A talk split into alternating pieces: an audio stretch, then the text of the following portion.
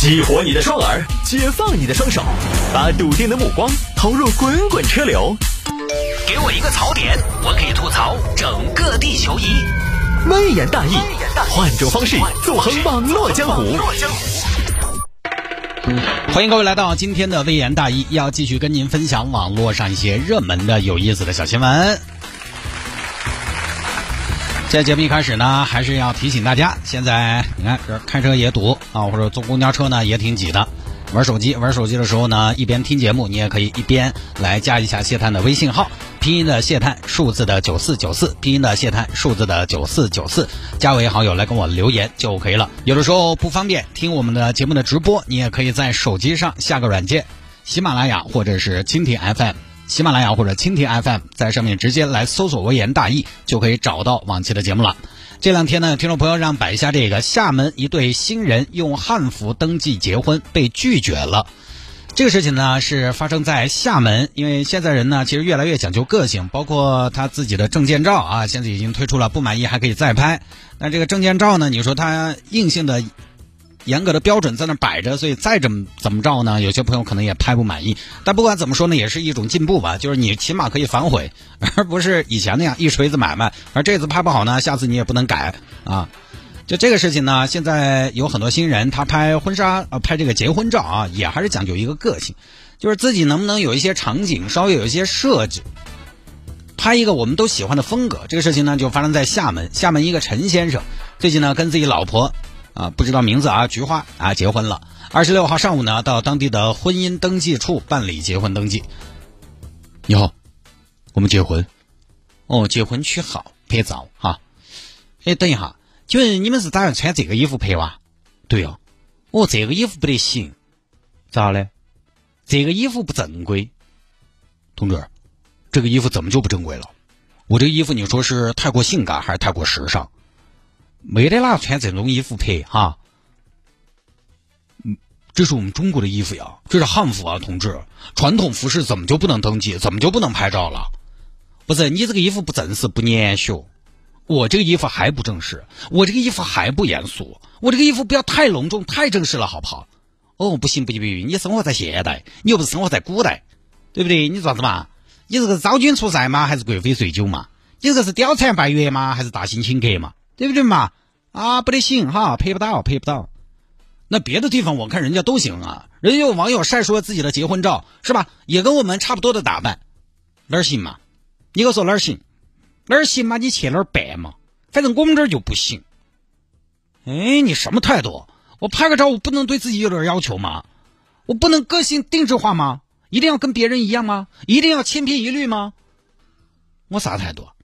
你说我啥态度？我就这个态度，我的态度是啥子？我唯一的态度就是按规矩办事。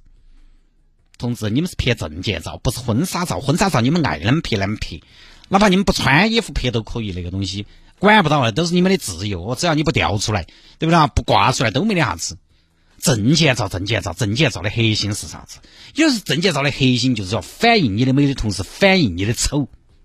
证件照就要大家一个标准，就是要褪尽繁华，卸下伪装。人家都拍的不好看，你凭啥子要那么婀娜？哎，你为啥子要那么风骚？那好，那你说我们要穿什么？穿正装，哪些是正装？比如说白衬衫、情侣 T 恤啥子都可以，海粉衫。就你要看起来像个现代人，拍出来不能像艺术照。那我看还有人穿军装照的呢，人家那个不叫军装，只是款式有点像。你再说，即便是军装，你穿。对不对嘛？你穿军装嘛，你也不能穿古代的军装嘛，对不对？你要不然你换个黄金甲，你告一下拍不拍照嘛？古今大战，秦俑秦卓，你硬是这仆人，我不能穿古装。你到时候一看不晓得，还以为哦哟，啥子冥婚说不行，同志。啊，就这么个事情啊，事情很简单。后来两位新人回家换了套衣服，当天下午呢又去当地民政局做了登记，就这么个事情。现在呢这边厦门的民政局方面呢又出来回应了，说其实不是他们衣服的问题，而是他们的这个什么呢？而是他们的发型的问题、头型的问题。因为你知道古装有的时候呢必须要配合那个发型，对吧？你穿古装梳个油头肯定有点莫名其妙的，所以很有可能呢是这对新人他们在发型上。没有严格的按照标准，因为大家知道这种证件照呢，一定是要把脸整个啊，包括你这大背头啊什么的，各种各样的脸的各个部位都得露出来。相当于是个裸脸啊，对发型有要求，所以就不晓得这个新人是不是在发型上不合规。这个事情呢，其实就是有个问题，就是还是婚姻法并没有严格的规定拍结婚登记照哪些衣服不能穿，所以在具体执行的时候呢，很多地方的标准其实是不一样的。像汉服这种啊，有些地方我看就可以，而厦门呢，好像之前的报道就是说恰好不行。这个尺度呢，其实是当地具体在拿捏，就会出现这样的争议。所以呢，你说工作人员没对，我觉得也不合适，他也是窗口具体办业务的。这个还不是上面说不行，那就就是不行。他又没有权利来决定。有很多结婚登记拍照注意事项的文章，在介绍穿什么衣服合适。我看了一下，其中有几篇就提到了，穿平时穿的衣服就可以了。那么这儿问题又来了，汉服以前对我们来说，就是拍艺术照的时候才会才会穿，或者说有一些角色扮演需求的时候才会穿。现在汉服对于有些朋友来说，它但是它就是常服，就是日常穿的，平常就这么穿了。还有一些文章提到不可过于夸张啊，只要简单朴素就可以了。那问题也有，什么叫夸张？简单朴素的标准又是怎么样的？我好不容易结趟婚，这辈子可能就这么一次，我还得简单朴素，对呀？你所以他没有硬标准。我倒是觉得呢，这个事情的解决思路应该是这样的：没有明确标准和尺度的，就应该本着尽量宽松的标准来执行。尤其结婚照这种东西，结婚证。说实话，现在你你查一个人是不是结婚，电脑网络一联网一查，不就清清楚楚了吗？大家谁平时没事还随时出示结婚证，对吧？既然结婚登记工作暂行规范里面没有对服饰和具体的着装做提及，那我觉得人家汉服也应该可以过，因为它也不影响什么。现在即便有的时候有的朋友他没带驾照。没带驾照，你直接跟交警叔叔说一声，说我没带驾照啊，你报身份证号、报驾照号，他能查得到，他也放你走，他也不会扣你的分的，挺人性化的。那你说这个结婚证有那么重要吗？只要是免冠啊，只要是没有遮挡，我觉得穿个汉服也不是不可以，他又没有伤风败俗，也没有有伤风化，呃，当然我觉得思路应该是这样的，就不知道在具体执行的时候有什么样的疑虑。不过这个呢，也倒是提醒哈大家。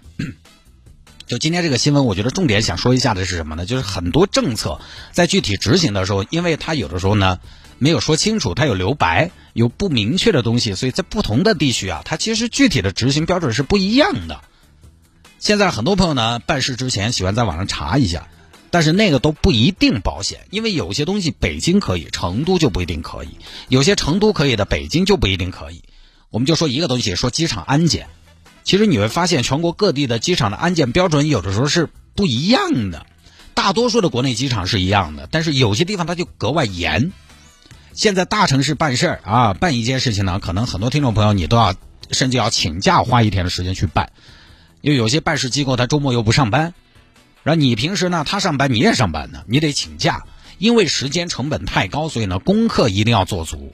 现在人在大城市办事儿，最让你心烦意乱的就是什么呢？就是你今天请好了假，带好了手续，到了之后，好发现差一样，也真的是好嘛回去拿，拿了中午回来，哦豁，人家中午就在休息，这拖到下午了。前几年我记得有一段时间，成都市有一个规定嘛，买房子九十平以上才能入户。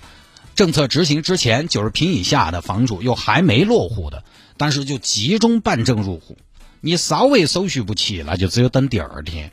所以，为了不跑冤枉路，大家还是要咨询当地的机构或者部门。渠道很多，打电话是一种啊，打电话呢，有的时候呢可能又打不通，又没人接，有时候在线。然后现在比较重要的部门，其实都会有公众号、小程序。比如说你要处理车辆方面的事情，幺二幺二三一站式解决所有问题。你要整户口、整身份证，成都有个公众号叫“成都公安维护证”，成都公安维护证，微小的微，户户籍的户，户口的户，政政策的政，上面户籍迁移、户口迁出、新生儿入户办理条件、在线预约，什么都有，包括婚姻登记这些，你就关注成都民政的官方公众号，婚姻登记预约、婚姻登记办理条件、手续在哪儿办，联系电话都写的清清楚楚的。其实大家完全可以去之前打个电话先问一下，很方便。但是呢，就需要大家花一些时间去学习、去了解这些本地机构的公众号、小程序、APP，信息有误的情况它就不多了。因为他给的标准基本上就是本地的执行标准，你就不会白跑一趟。这个确实是现在大城市生活的一个必备的技能，你学会了可以让你的生活方便很多。你就是现在幺二幺二三，好方便嘛！幺二幺二三一台车可以绑三个驾照，三个四个，不要觉得绑定起来麻烦，它就是一下的事情，那可以说是一劳永逸。一次绑定以后，只要不是扣十二分那种，一次扣十二分啊！交通违法你都不用跑窗口了。但是很多朋友呢，就是啊不愿意尝试，他觉得绑定起来也挺麻烦的，因为可能驾照也不在，然后这个行驶证可能又没得揣在身边，这么一等等等，好好好好。算了，管得他了。嘿，到时候等你去窗口排队噻，你就悔不该当初了。我们一个朋友前两天问我啊，那个幺二幺二三，他是什么呢？他抵拢了才想起这个品牌，问我探哥这个怎么绑定啊？我现在要办理。我说你现在绑定其实来不及，他临到了要处理违章的时候，该处理违章的时候到头了。他再来绑定，因为幺二幺二三绑定驾照在线处理违章，你今天绑定了一个一个驾照，你这个驾照只能处理今天绑定以后的违章，之前的你是处理不了的。哎，十二月二号今天绑定了驾照，你处理不到十一月三十号的违章，十二月一号的你也处理不到，临时抱佛脚，就还是只有到交管所 或者到邮邮局。啊，我其实就是一个有拖延症的人，但是多年前因为我吃了一个亏，买了一个教训，就把我整的有点恼火。就是什么呢？户口，因为我毕业之后户口我没管，我觉得实在是麻烦啊，一天耍我管他的哦。其实我当时可以落单位的集体户的，但是没整。我大学就把户口打回原籍了，打回原籍了，打回原籍又没管，好像后头就有段时间成了黑户，可不可怕？啊，震惊！著名主持人竟是黑户，隐藏多年，他到底有何阴谋？黑户黑户也没管，因为一般时候也用不上。后来都是抵拢了，要啥子呢？要买房子了。哦豁，有点过户的嘛，没法鼓捣回去，专门请了几天假回去办的。这就是拖延的坏处，不是不报，时候未到。所以现在有什么高科技的线上办理渠道，我都赶紧绑定。我把这个作为我综合素质提升的一部分，作为我活到老学到老的一部分。因为这些东西归根结底还是算一技傍身。你自己解决问题的能力强了，你就用不到到处去求人。我当年为什么在地下车库黑灯瞎火也要自己学着换轮胎的原因也就在这儿。